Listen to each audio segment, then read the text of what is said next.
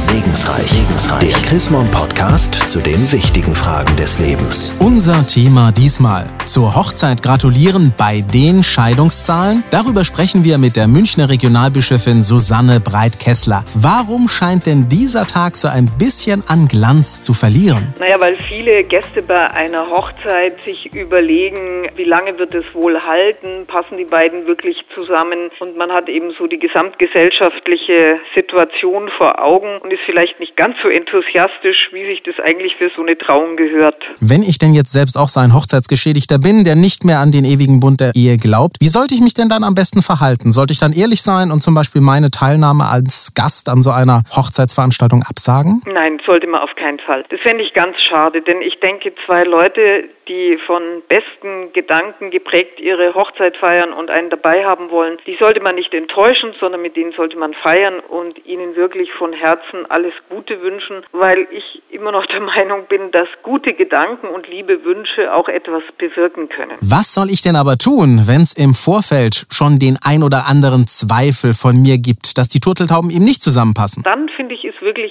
ganz große Ehrlichkeit angesagt und wenn man mit einem von beiden befreundet ist, finde ich, kann man ganz ehrlich ehrlich die eigenen Gedanken demjenigen mitteilen und sagen, du passt ihr wirklich zusammen?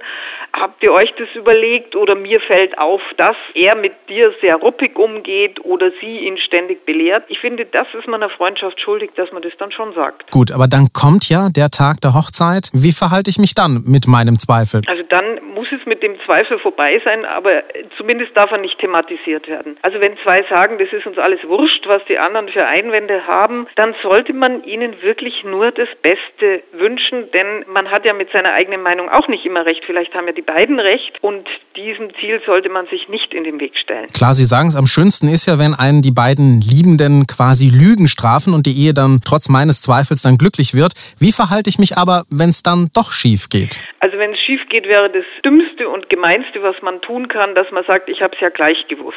Das kann sein, dass man es denkt, sagen darf man es nicht. Dann ist man gefragt, den beiden beizustehen. Vielleicht ist ja noch was zu retten. Wenn nicht, dann sollte man für sie da sein, wenn sie sich trennen und sie da stützen und begleiten, damit sie dann nicht alleine sind. Frau Breitkessler, Hand aufs Herz, so kurz vor dem Wonnemonat Mai. Was wünschen Sie denn jetzt allen frisch Verliebten oder vielleicht auch denen, die Ihnen lieber auch schon ein bisschen ergraut sind? dass sie ihre Liebe lebendig halten, dass sie ihre Fantasie walten lassen und sich wieder mal was richtig Schickes für ihre Beziehung ausdenken und es sich miteinander so ganz, ganz gut gehen lassen. Na, wenn da das sich lieben und heiraten nicht wieder Spaß macht, vielen herzlichen Dank, Frau Breit-Kessler. Mehr zum Thema zur Hochzeit gratulieren trotz steigender Scheidungszahlen aus der Feder der Theologin und Seelsorgerin Susanne Breit-Kessler ist auch nachzulesen in der neuesten Ausgabe des Magazins Chrismon. Ein Blick in das aktuelle Heft lohnt sich allemal. Sie haben darüber hinaus noch Fragen, Anregungen, dann freuen wir uns auch über eine E-Mail. Schreiben Sie an segensreich.chrismon.de. Ich sage derweil Dankeschön fürs Zuhören. Bis zur nächsten Ausgabe von Segensreich, Segensreich. der Chrismon Podcast zu den wichtigen Fragen des Lebens.